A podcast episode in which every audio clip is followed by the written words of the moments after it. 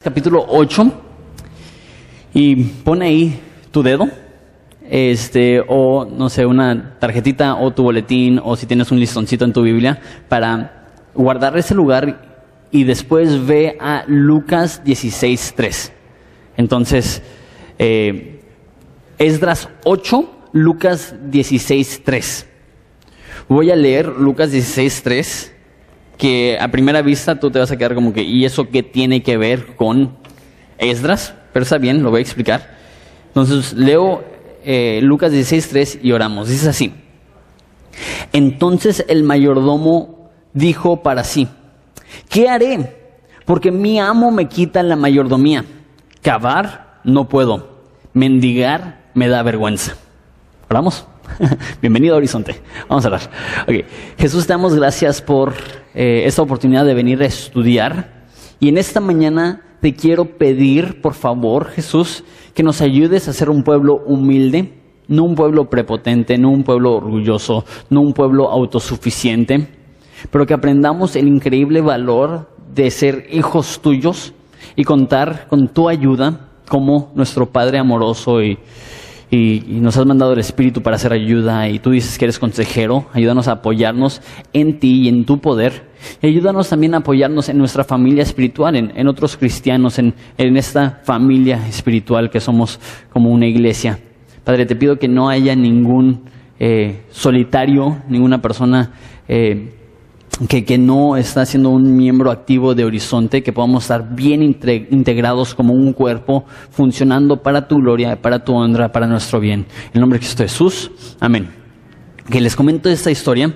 Creo yo que es una de las historias más raras, no solamente en el Nuevo Testamento, en toda la Biblia. Y no voy a enseñarles esta historia porque eh, no nos daría tiempo ahorita para estudiar dos historias y estamos estudiando Esdras, no Lucas, pero esa frase me llama mucho la atención. Es de un siervo malo, que de hecho el amo le tenía tanta confianza que le delegó todo su dinero. Le dio la chequera, le dio la tarjeta bancaria y dijo, tú vas a administrar todo mi dinero. Y aunque este hombre era muy rico, el mayordomo le, lo había traído a la ruina, había malgastado todo su dinero eh, lo, había endeudado con un sinfín de personas y cuando se entera el amo, el amo lo despide. Y él piensa dentro de sí, ¿qué voy a hacer? ¿Cavar? No puedo. Y mendigar me da vergüenza. Entonces lo que está diciendo es, soy demasiado flojo para trabajar y demasiado orgulloso para pedir ayuda. Hoy vamos a hablar de que como cristianos, como humanos, necesitamos ayuda. Nadie puede solo. Y vamos a ver esto en la historia de Esdras. Acompáñame ahora sí a Esdras capítulo 8, versículo 1. Dice, estos son los jefes de las casas paternas y la genealogía de aquellos que subieron conmigo de Babilonia, reinando el rey Atajerjes. Les recuerdo un poquito la historia a manera de repaso. Esdras 1 al 6 es la historia de Zorobabel, y Yeshua, cómo regresan ellos de Babilonia a Jerusalén para reconstruir el templo. Se termina de reconstruir el templo y pasan 60 años entre el capítulo 6 y el capítulo 7 y a partir del capítulo 7 narran cómo Esdras trae una vez más un remanente a Jerusalén de Babilonia. Y aquí nos va a dar la lista de personas. No la voy a leer. Este, entonces brinca conmigo a versículo 15. Dice, los reuní junto al río que viene de Ahaba. Entonces da una lista larga de, personas. Estas son las personas que con Esdras dejan Babilonia y regresan a Jerusalén. Les recuerdo, les he dicho varias veces en esta serie. Hay millones de judíos. Y el rey Ciro en el primer capítulo dice, quien quiera regresar puede y el rey se va a encargar de pagarles los viáticos. Tú pensarías que cientos de miles de judíos regresarían a Jerusalén, al lugar donde estaba su familia, al lugar de donde salieron, al lugar donde estaba el templo. Y de hecho, si tú querías seguir la ley de Dios como un judío, necesitabas estar cerca de Jerusalén para poder regresar a Jerusalén para las fiestas. Es su oportunidad no solamente de regresar a una ciudad, es su oportunidad de regresar a Dios. ¿Y pensarías que miles de personas, cientos de miles de personas regresarían? Pero de las millones de personas, solo regresan alrededor de 50 mil personas. Y llegan, les toma 20 años reconstruir el templo, ahora han pasado 80 años desde que el primer grupo salió de Jerusalén y regresa ahora Esdras con un grupo. ¿Cuántas personas? Si ven la lista del, del, versículo 2 al 14, ahí da el número de personas que regresan con él y es 1500 aproximadamente hombres. Entonces, si cuentas mujeres y niños, punto qué, 5000. Y eso está bien feo, porque ellos debieron de haber regresado a Dios y el rey Atajerjes les había dicho, lo que sea yo lo pago. Y de los millones que estaban viviendo en todo el reino persa, solamente 1500 hombres decidieron regresar. Y tú dices, ¿cuánto es 1500 hombres a comparación de millones? No es nada. Sin embargo, cuando lleguemos al capítulo 9 y 10, las próximas dos semanas, vamos a ver que este grupito realmente fue responsable por empezar un avivamiento. Y el pueblo se había alejado de Dios y esas personas llegaron con todas las pilas del mundo y ayudaron a que los demás regresaran a Dios. Me encanta. Dios no necesita muchos para cumplir su obra. Eso me da esperanza a mí como pastor de una iglesia que, que yo digo, queremos impactar nuestra ciudad, queremos impactar nuestra nación y digo yo, ¿cómo le vamos a hacer? Somos una iglesia de, no sé, 400 adultos en una ciudad de 500 mil habitantes, proporciones parecidas a las que estaban Esdras. Digo, Dios, úsanos. Y algo padrísimo pasó esa semana. Un amigo mío que tiene años yendo al tutelar de menores a enseñar música. Eh, y no, no había compartido el Evangelio porque no le dejaban, solamente iba y enseñaba música, él es cristiano, él es un violinista. Después de dos años y medio de ir al tutelar de menores, le dijeron, ¿sabes qué? Ya te ganaste nuestra confianza, puedes decirle lo que quieras a los niños. Entonces me invitó a mí y puede ir al tutelar de menores a literalmente predicar el Evangelio así Jesús tal cual es. Estuvo padrísimo y es bien chistoso porque cuando me presentó dijeron, a él ya lo conocemos, nos pone en su programa de televisión en la noche. Digo yo, wow, qué bendición que estos mm, chavos de 12 a 18 años que están encarcelados están escuchando la palabra de Dios predicada capítulo por capítulo, versículo por versículo aún donde están, en un lugar totalmente, obviamente, secular, les ponen estas predicaciones. Y digo, qué padre, qué padre que, Dios nos esté usando de maneras que ni siquiera tenemos idea. Y eso no es algo que yo estoy haciendo, o eso no es algo que Horizonte está haciendo como una organización, eso es algo que nosotros estamos haciendo como una familia. Todo esto sale de ingresos de la iglesia.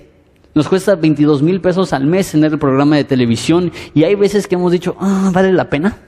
Y después llego y me topo con cosas así y digo, sí, sí vale la pena porque llega a personas que jamás tendríamos una idea que pudiera llegar. Entonces yo cuando escuché eso me dio muchísima, muchísima alegría el pensar que aun donde formalmente no se pueda enseñar la palabra como un tutelar de menores, está llegando la palabra a través del programa de televisión y ya estamos a nivel estatal. 24 eh, días a la semana, perdón, 24 días a la semana, ¿eh? 24 días al mes. A lo mejor te dices, qué semana tan extraña. No, 24 días al mes eh, a nivel estatal. me están lloviendo correos de Tijuana, de Mexicali, eh, de gente interesada. Y digo, gracias a Dios. Y gracias a ustedes por su contribución en eso. Entonces veo ese grupo, ese remanente pequeño que regresa de Babilonia y es usada grandemente por Dios y esa es mi oración. Mi oración. Dios, úsanos. A lo mejor somos pocos, a lo mejor la necesidad es grande y ni siquiera estoy hablando de la necesidad nacional. Pero Dios, úsanos para poder establecer un avivamiento, para poder regresar a tu palabra. Ok, entonces llegan esas personas y Esdras, se los presenté la semana pasada, excelente teólogo, es un escriba, se memorizó los primeros cinco libros de la Biblia, un genio a nivel eh, teología, pero creo yo no necesariamente el mejor líder, porque mira lo que sucede. Versículo 15. Los reuní junto al río que viene de Ahaba y ahí acampamos tres días. Y habiendo buscado entre el pueblo, entre los sacerdotes, no hallé de los hijos de Leví. Ok. Esdras iba a regresar a Jerusalén con el propósito de ayudar en las labores del templo. Entonces, ¿qué es lo que necesitaba llevar? Definitivamente sacerdotes. Los sacerdotes eran los encargados de los sacrificios, pero también necesitaban levitas. Lo explico rápidamente, no es muy complicado. Los levitas son los descendientes de una persona que se llama Leví. Les digo, no es complicado. Este, los sacerdotes son descendientes de una persona que se llama Aarón. La tribu de Leví es enorme. Los descendientes de Aarón no son muchos. Entonces es muy extraño que él lleve muchos sacerdotes descendientes de Aarón, que son muy pocos, y que no lleve ni siquiera un levita, un descendiente de Leví. ¿Cuál era la labor de los levitas? Ellos eran los trabajadores generales del templo. Ellos limpiaban, ellos organizaban a la gente, ellos apoyaban a los sacerdotes, ellos eh, estaban encargadas de las labores diarias del templo. Y digo yo, hola Esdras, estás yendo al templo para ayudar y ni siquiera te diste cuenta si tenías un levita. Y ya salieron de Babilonia. Están ahorita en Abba y leí varios comentarios, no están seguros dónde es, pero el caso es que ya han salido de Babilonia, llegan a Abba y no tienen ni siquiera idea de quiénes le están apoyando. Él, él, era el responsable de reclutar a servidores para el templo y no llevaba a nadie. Yo creo que aquí se le fue el rollo a Esdras. Yo creo que ahora sí, literalmente estaba en Babilonia y este y no, no consiguió personas que puedan ayudar y servir en el templo. Entonces, ¿qué hace? En el versículo 16. Eh, entonces despaché a Eliezer, Ariel, Semaías, el Natán, Jarib, el Natán, Natán, como que les falta un poco de creatividad a estos padres, ¿no?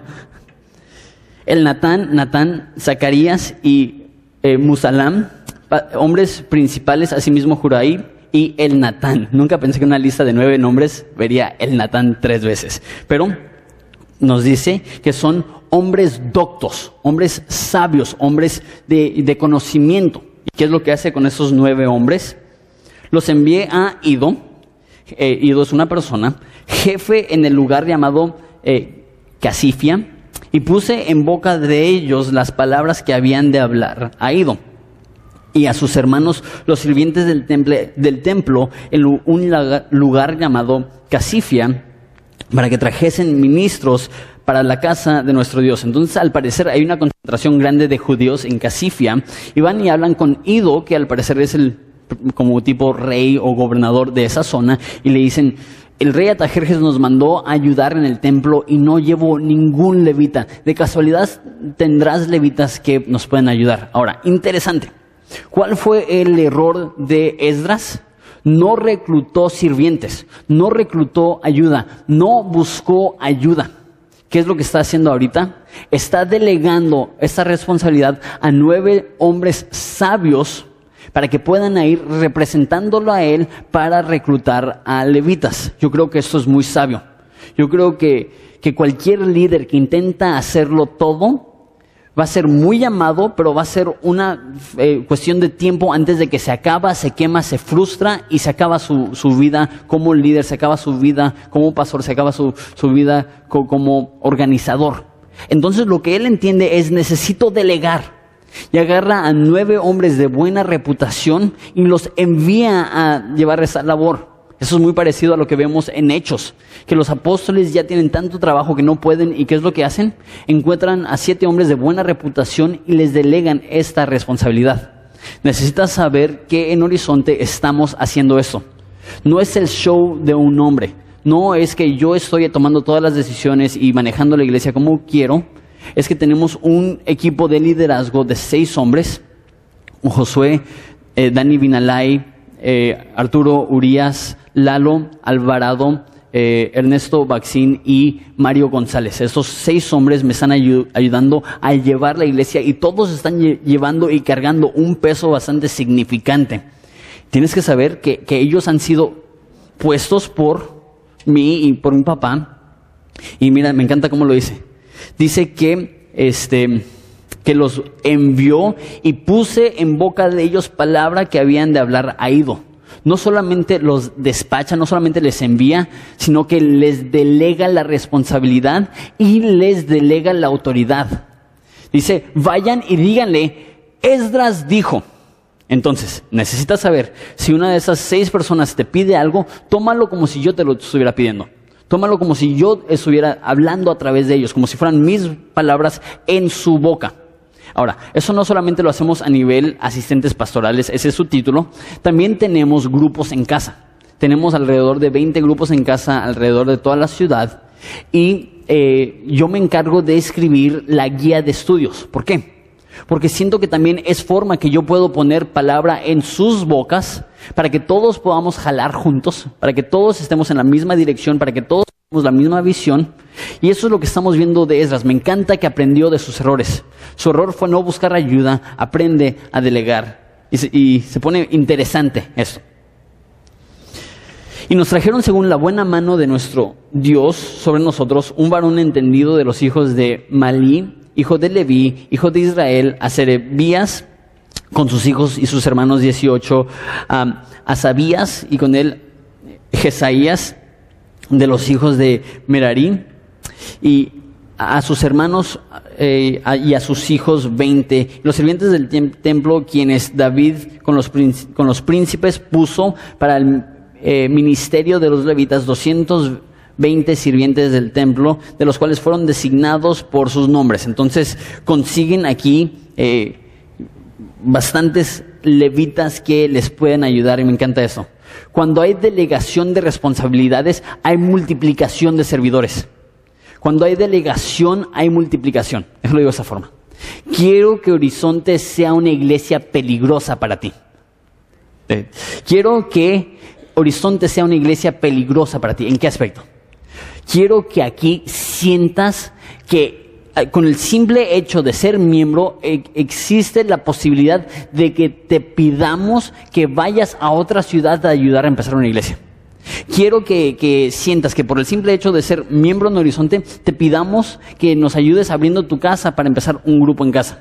Quiero en Horizonte que sientas que puede ser enviado en cualquier minuto como un soldado de Dios a representar a Jesús en ciertas áreas. O sea, no estamos aquí para hacer un club social y que todos se sientan cómodos. Es más, yo creo que cuanto más incómodos mejor porque eso nos va a impulsar a tener que confiar en Jesucristo. Como les digo, queremos agresivamente plantar iglesias, iniciar más obras, llegar a otros lugares, porque entendemos que el cristianismo está creciendo en México y aún en las ciudades donde hay muchas iglesias necesitamos más iglesias para que personas que están conociendo a Cristo puedan ser bien atendidas. Entonces, esta delegación produce multiplicación, pero otro error que comete Esdras. Primer error, no buscar levitas. Segundo error, Dice, y publiqué ayuno ahí junto al río de Ahaba para afligirnos delante de nuestro Dios, para solicitar el camino derecho para nosotros y para nuestros niños y para todos nuestros bienes. Qué espiritual se escucha eso, ¿no? Entonces, antes de salir, vamos a ayunar, vamos a buscar a Dios, vamos a pedir su protección. ¿Por qué? En el siguiente versículo. Porque tuve vergüenza de pedir al rey tropa y gente de caballo que nos defendiesen del enemigo en el camino, porque habíamos hablado al rey diciendo, la mano de nuestro Dios es para bien sobre, sobre todos los que le buscan, mas su poder y su furor contra todos los que le abandonan. ¿Sí vieron eso? Esdras la primera vez no pidió ayuda, creo yo, porque se le fue el rollo. La segunda vez no pidió ayuda, ahí dice, porque le dio vergüenza.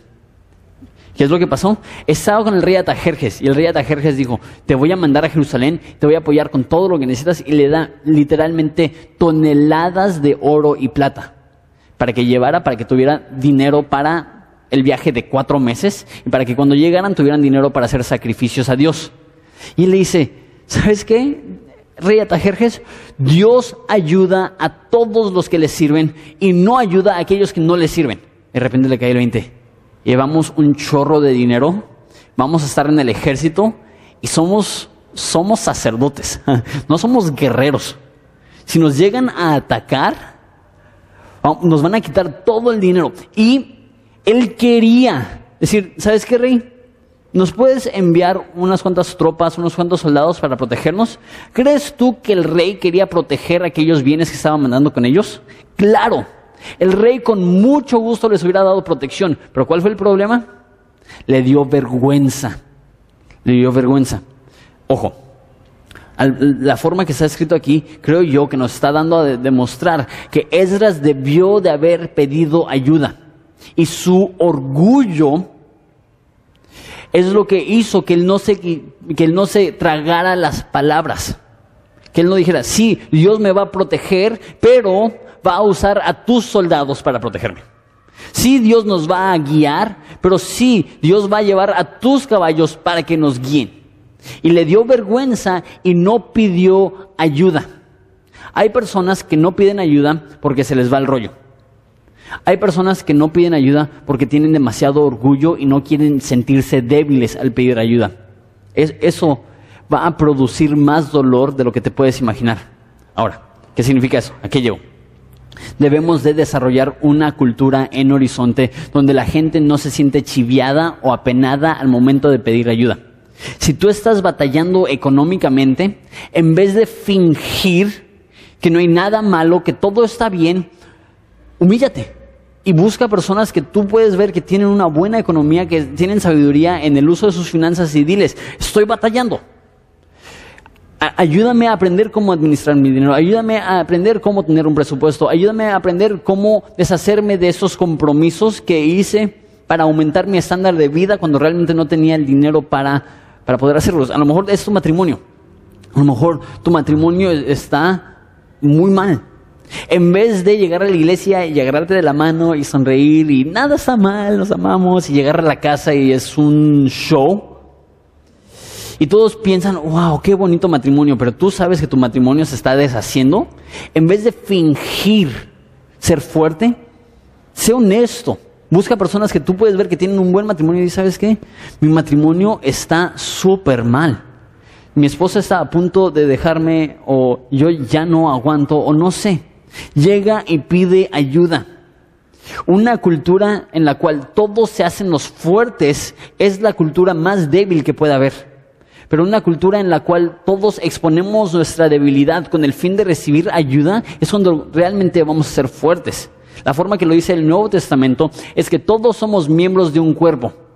¿Qué es lo que pasa si pierdes partes de un cuerpo? ¿Qué es lo que pasa si te lesionas la rodilla o si lesionas tu tobillo o si lesionas tu hombro o lesionas tu codo? Todo el cuerpo va a salir afectado. Y hay personas que son parte del cuerpo que están heridos y no buscan ayuda. Yo me crié patinando, este, y como a los 18 años, ya cuando iba de salida, hace, hace 15 kilos, este, me lesioné el tobillo y, no me lo fui a checar ni nada. Eh, eso fue, tenía 18 años, hace 6, casi 7 años, y hasta la fecha me duele mucho el tobillo, igual con mi hombro, me lo lesioné hace como dos años, no fui a revisármelo y hasta la fecha me duele. ¿Por qué? Por hacerme el fuerte, mi debilidad continúa. Me pregunto cuántas personas aquí, por hacerse el fuerte, su debilidad continúa. Es bueno humillarnos no solamente delante de la presencia de Dios, sino delante de nuestros hermanos. Ok. Entonces, ¿qué es lo que hace? Dice, publiqué un ayuno, versículo 21, donde el río Abam, para afligirnos delante de nuestro Dios, para solicitar el camino derecho para nosotros y para nuestros niños y para nuestros bienes. Eso es lo que yo voy a llamar ayuno emergencia. Publicó ayuno junto al río Ahaba para afligirnos delante de nuestro Dios, para solicitar camino derecho para nosotros y para nuestros niños. Ok, entonces lo que está haciendo es, no pidió ayuda, nada más se aventó así sin pedir ayuda del rey, sin pedir dirección de Dios, y ahora a medio camino se dan cuenta, nos van a matar y nos van a quitar el dinero. ¿Por qué? Porque yo por negligente, por eh, soberbio, por orgulloso, no pedí ayuda. ¿Y qué es lo que hacen? Publican un ayuno emergencia. Ok, ¿es malo eso? ¿Es malo después de tomar una mala decisión ver tu vida y decir, rayos, la regué? Gacho, Dios, por favor, sácame de esto. ¿Es malo? No para nada. Pero es mejor ayunar y orar antes de. no esperarte hasta que ya la regaste, sino antes de tomar una decisión grande, buscar a Dios. Déjalo digo de esta forma. El ayuno es preparativo, no reaccionario. O sea, que ayunamos para saber qué hacer, no para que Dios bendiga nuestro plan. El ayuno y la oración no es Dios, ayúdame con lo que yo ya estoy haciendo. Es Dios, dame tus planes, dame tu visión, dame tus sueños para que lo que haga sea para ti y porque es para ti sé que tú lo vas a llevar a cabo. Entonces te invito. En diciembre vamos a tener una semana de oración y ayuno para buscar la dirección de Dios para el 2014. Eh, y eso es lo que queremos hacer. No, no, queremos esperarnos a que ya la arruinamos, ya la regamos. Y Dios, por favor, sácanos de esta. Aunque Él es un Dios bueno y compasivo que nos ayuda pero queremos eh, antes de, de manera preparativa, ayunar. Y tú dices, ¿y eso dónde se ve en la Biblia? ¿Qué tal Jesús? Si Jesús es Dios hecho carne y Él antes de, de empezar su ministerio público ayunó, ¿cuánto más nosotros debemos de tener la costumbre de ayunar y orar? De hecho, cuando Jesús habla del ayuno, dice, ustedes cuando ayunen, no dice si ayunan. Dice, cuando ayunen? O sea, que como cristianos debemos de tener la práctica del ayuno. Y a lo mejor tú dices, sí, Jonathan, yo ayuno todos los días. De 11 de la noche a 7 de la mañana. Todos los días. es más que eso. El ayuno no es solamente dejar de comer, porque si el ayuno fuera dejar de comer, igual ya a veces nos malpasamos y no desayunamos o no comemos o no cenamos. Eso no es el ayuno. El ayuno es buscar a Dios en humildad, diciendo, Dios, dame tu corazón. Dios, comunícame tu plan. Dios, dame tus deseos. Entonces, eh, la primera vez eh, que se equivocó Esdras fue, yo creo, un error. La segunda vez fue orgullo. Y no quiero caer yo en el mismo error de Esdras, que por orgullo no se pide ayuda. Entonces, ahí les va. En Horizonte nos hacen falta muchísimos servidores. Nos hacen falta muchísimos voluntarios. Hace unas cuantas semanas tuvimos 20 bebés de brazo. Esos 20 bebés de 0 meses a 23 meses, menores de 2 años. Y yo digo, que se compren televisión los de Horizonte, o no sé, porque tan tanto niño como que nos tomamos a pecho eso de fructificar y multiplicar. Este, y esa semana eh, estaban programados cuatro personas para servir, tres de ellos no pudieron venir.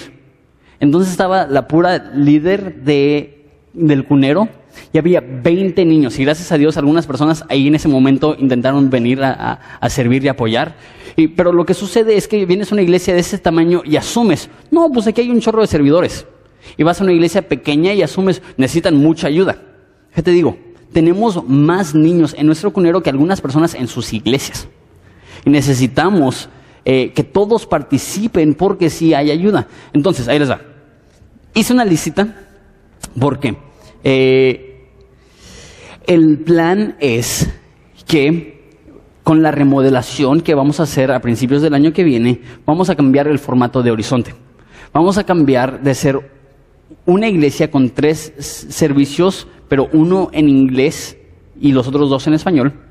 Vamos a cambiar a ser una iglesia más integrada, igual tres servicios, pero el primer servicio, la primera reunión, en vez de ser en inglés, va a ser bilingüe. ¿Qué va a ser eso? Hay, esta mañana hubo casi 70 o 80 personas que ustedes ni siquiera conocen, ustedes ni siquiera han visto. ¿Por qué? Porque vienen a otra reunión. Y la reunión es en inglés, y está bien, les podemos servir, pero sí siento que ellos están totalmente segregados del resto de la familia, del resto de la iglesia. Entonces lo que vamos a hacer es que vamos a cambiar la primera reunión, hacerlo un servicio bilingüe, para que haya mayor intercambio de personas. esa reunión va a permanecer totalmente en español, pero vamos a pedir a varios de ustedes, particularmente los que están eh, viviendo eh, en un matrimonio, a lo mejor eh, dos idiomas, muchas personas son ya sea americanas casados con mexicanos o viceversa, que se puedan unir a esa reunión. Pero si vamos a hacer eso, en el servicio de inglés, fíjense, no tenemos ni cuneros, ni estudios para niños, ni ayuda en el estacionamiento. Es un chorro la necesidad que tenemos. Entonces, de aquí a febrero del año que viene necesitamos duplicar la cantidad de servidores que tenemos. Entonces, si tú dices, "Mm, no necesitan mi ayuda, no quiero caer en el mismo error de Esdras de decir o de hacernos los fuertes y no pedir ayuda. Eso es lo que necesitamos al terminar el servicio. Si no estás sirviendo y te crees, eh, o más bien, y eres miembro de Horizonte, te voy a pedir, ve y busca la forma de, servir. Y el plan es que vamos a reducir el tiempo de las reuniones. Las reuniones ahorita son entre una hora 45 a dos horas. Vamos a reducir las reuniones a una hora veinte a una hora y media máximo. Van a ser dos reuniones y vamos a animar a gente a que venga a una reunión a, escuchar la palabra y que venga a la otra reunión a servir. Entonces, déjaos un ejemplo. Entiendo que hay personas aquí, por ejemplo, mujeres que sus esposos no son cristianos. Y todas las semanas están diciendo, por favor, ven a la iglesia, por favor, ven a la iglesia, te va a encantar, te va a encantar. Imagínate llegar a la iglesia y decirle a tu esposo, ok, quédate aquí, voy a ir a cuidar a los niños. Como que no, ¿verdad? Y, y hay muchas personas así, hay muchas personas que, que les entiendo, dicen, ¿sabes qué? Yo trabajo seis días a la semana, estoy exhausto. Y quiero venir nada más a adorar a Dios durante la alabanza, quiero venir a escucharle una predicación y no quiero sentirme obligado a estar sirviendo. Entiendo, entiendo que necesitas ese tiempo para, para restaurar tu alma de la semana cansada que tuviste en el trabajo. Entonces lo que queremos hacer es, no va a ser un requisito para servir, pero vamos a invitar a los que están sirviendo a que vengan a una reunión y no hagan nada. Se sienten, adoren a Dios, escuchen la palabra y súper bien y que se queden a la otra reunión y en esa reunión estén ayudando en el estacionamiento como mujer, en la escuelita dominical. Una vez más, no va a ser un requisito, puedes venir nada más a una reunión si quieres, pero sí queremos aumentar la base de servidores que tenemos. Ahí les van las necesidades y al terminar el servicio, si quieres pasar a inscribirte a la mesa de información con Chayito. En Cuneros A, que esos niños de 0 a 1 años, y a lo mejor anota, si, ves una área que, que te interesa, anótala para que puedas ir en la parte de atrás a registrarte. Cuneros A, necesitamos seis personas más, esos niños de 0 a 1 año. Cuneros B, necesitamos seis personas más, esos son niños de eh, eh, 2 y 3 años. En escuelita dominical probablemente es el ministerio que tenemos una mayor base de, de voluntarios, pero ahí vamos a necesitar probablemente unas 10 personas más para eh, niños de, de 4 a 13 a 12 años. Adolescentes que son los que están en eh, la secundaria, necesitamos eh, a seis personas, ahí ideal sería tres parejas. Ahorita Pablo está solo. Y, le mandan los hijos así como que, regrésame un super santo. Digo yo, mmm, sería padre ver algunos padres, a lo mejor que tienen hijos adolescentes, que se unan al grupo de adolescentes. En estacionamiento necesitamos cuatro personas más. En seguridad necesitamos cuatro personas más. Necesitamos una persona más para la cámara, una persona más para la proyección y 15 personas más para los sugieres. Entonces, Ahí están las necesidades. Y, les explico humillándome, porque ese no es mi estilo, y si tú tienes tiempo en horizonte, ¿cuándo he hecho algo así? Pero viendo esa historia, digo, hmm, mejor hacer esto que hacer un ayuno de emergencia.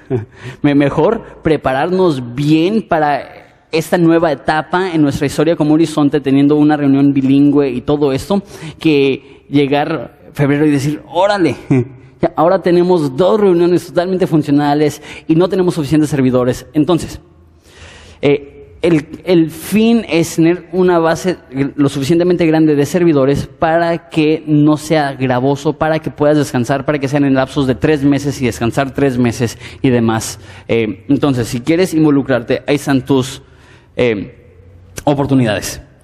Y esto solamente es los domingos. Tenemos un sinfín de otros ministerios en los cuales se puedes involucrar. Ahorita estoy hablando de puros domingos. Entonces, si no estás sirviendo, pues ya, ya escuchaste la invitación, necesitamos ayuda. Versículo 24. Aparté luego a doce de los principales de los sacerdotes, Serebías, Asabías, como diez de sus hermanos, y les pesé la plata, el oro y los utensilios, ofrenda para la casa de nuestro Dios, eh, que habían ofrecido el rey y sus consejeros y sus príncipes y todo Israel ahí presente. Pesé pues en las manos de ellos 650 talentos de plata, utensilios de plata por 100 talentos, 100 talentos de oro, además 20 tazones de oro, mil dracmas y dos vasos de bronce bruñido y bueno, eh, de bronce bruñido muy bueno, preciados como el oro. Y les dije, vosotros estáis consagrados a Jehová y los santos, y son santos los utensilios y la plata y el oro, ofrenda voluntaria a Jehová, Dios de nuestros padres. Vigilad y guardadlos hasta que los peséis delante de los príncipes de los sacerdotes y levitas y los jefes de las casas paternas de Israel en Jerusalén. Los sacerdotes y los levitas recibieron peso de plata, del oro, los utensilios para traerlo a la casa de nuestro Dios. Entonces lo que están haciendo es que les dio literalmente toneladas de oro y plata y lo están dividiendo entre las entre 12 personas y lo están colocando en diferentes partes de, eh, del grupo que está saliendo. Esto es como, no sé cuántas personas hay aquí que son del DF, pero me cuentan eh, que si van a estar en un lugar peligroso como Tepito o no sé, en un lugar donde les puedan quitar el dinero sin que se den cuenta como el metro, que ponen un monche de billetes en una bolsa, otro en otra bolsa, otro en una cartera y por si las moscas en los calcetines. Porque sí, este, en caso de, eh, porque uno nunca sabe eh, qué es lo que puede suceder y así ya si, si te roban la cartera todavía tienes dinero en otros lugares. Entonces lo que están pensando, si lo dividimos en 12 partes, igual y atacan una parte y se llevan, pero solamente se van a llevar una doceava parte de todo el, dinero. Están siendo estratégicos y están pesando todos, cuentas claras. Todos saben exactamente cuánto dinero tienen para que cuando lleguen no haga nada, no haga falta nada. Eso creemos aquí en Horizonte. Tenemos una postura nosotros de libros abiertos. Cualquier persona puede hacer cualquier pregunta de cómo usamos nuestro dinero. No hay absolutamente nada, nada, nada que escondemos. Si tienes la curiosidad de saber hasta cuánto gano o, cómo gastamos el dinero, eh, es libros abiertos. No queremos que nadie pueda decir, ay, es que en Horizonte gastan el dinero de, tal forma. Si vieran los libros, yo creo que ustedes dirían eh, que Dios está haciendo mucho que Dios está multiplicando los panes para que podamos tener un, ministerio que está abarcando tantas zonas de la ciudad y todo es para su gloria y su honra. Entonces, cuentas claras, versículo 31.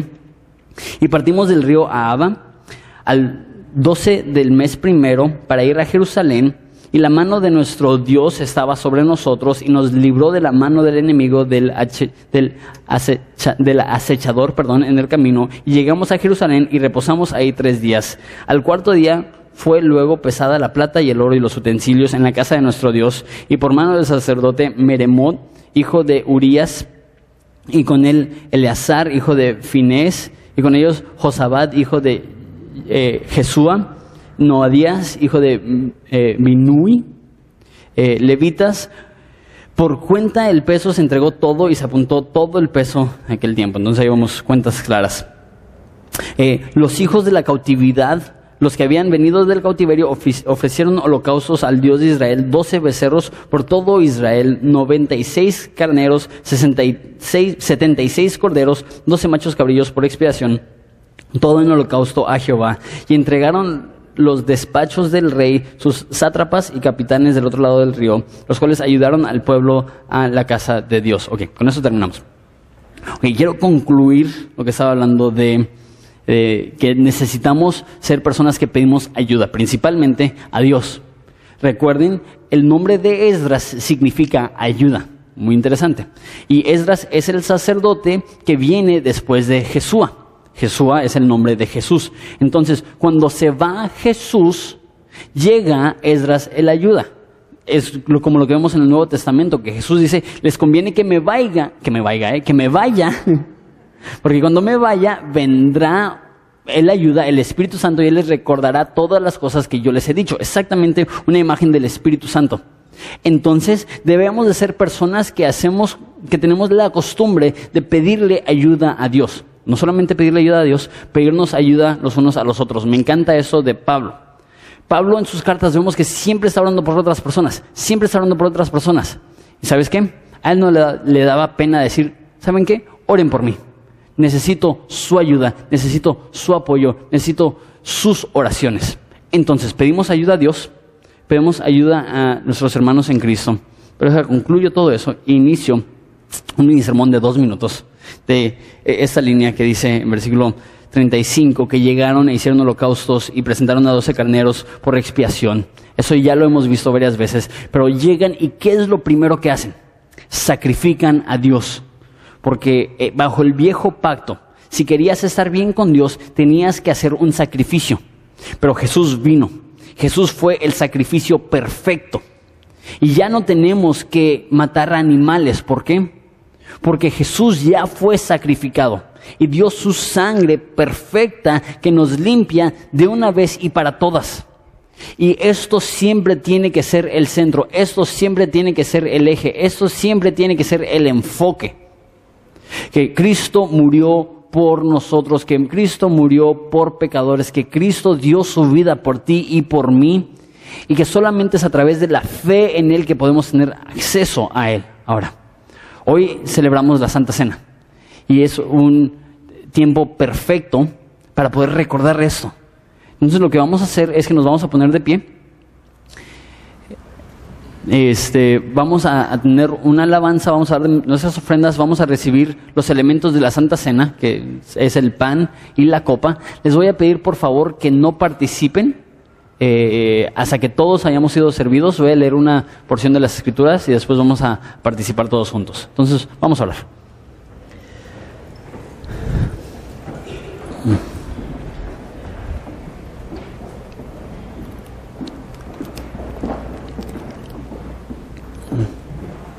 Jesús, te damos tantas gracias por ser nuestro ayudante. No es algo denigrante. A veces pensamos que nosotros debemos de ayudarte a ti. Pero tú eres Dios. Tú no necesitas de nuestra ayuda. Tú nos pides que te sirvamos. No porque tú tengas necesidad de algo, sino que tú has decidido usarnos para suplir las necesidades de nuestro prójimo como dijo Martín Lutero, Dios no necesita nuestras buenas obras, pero nuestros, eh, pero nuestros vecinos sí. Entonces, Padre, ayúdanos a ser de ayuda a los demás como tú has sido de ayuda por nosotros y con nosotros. Padre, qué bella iglesia nos has dado. Qué oportunidad de reunirnos a adorarte y recordar sobre todo tu sacrificio y, celebrar antes que nada tu resurrección, porque sabemos que esto es lo más importante. Que eso es lo que debemos de proponer en nuestro corazón, exaltar como lo más preciado. Como Pablo dijo, que él se propuso no saber nada entre nosotros más que Cristo y ese crucificado. Nos ayúdanos a celebrar eso en esta tarde, en nombre de Jesús.